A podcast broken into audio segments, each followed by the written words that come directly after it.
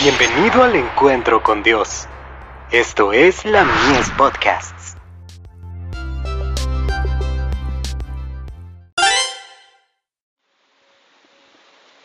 La fe por la cual vivo. La vestidura real. Aún el muchacho es conocido por sus hechos, si su obra fuere limpia y recta.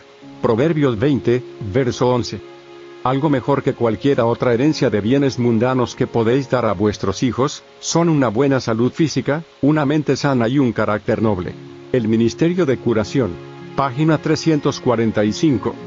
Las lecciones aprendidas, los hábitos formados durante los años de la niñez y de la infancia, tienen más que ver con la formación del carácter y la dirección de la vida, que todas las instrucciones y que toda la educación de los años subsiguientes.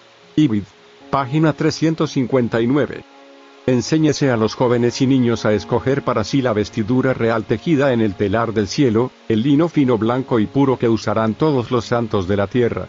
Se ofrece gratuitamente a todo ser humano esta vestidura, el carácter inmaculado de Cristo. Pero todos los que la reciban la han de recibir y usar aquí.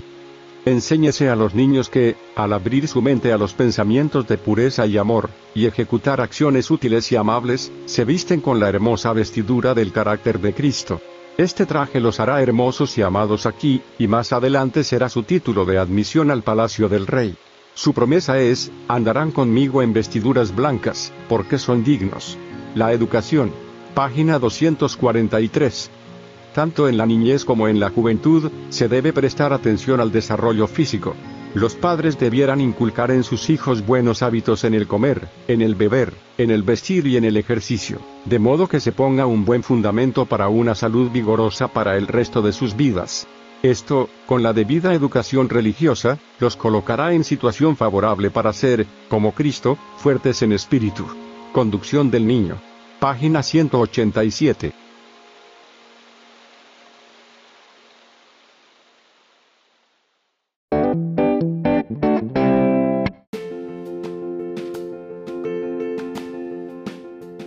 Visítanos en www.ministeriolamies.org para más contenido. Dios te bendiga.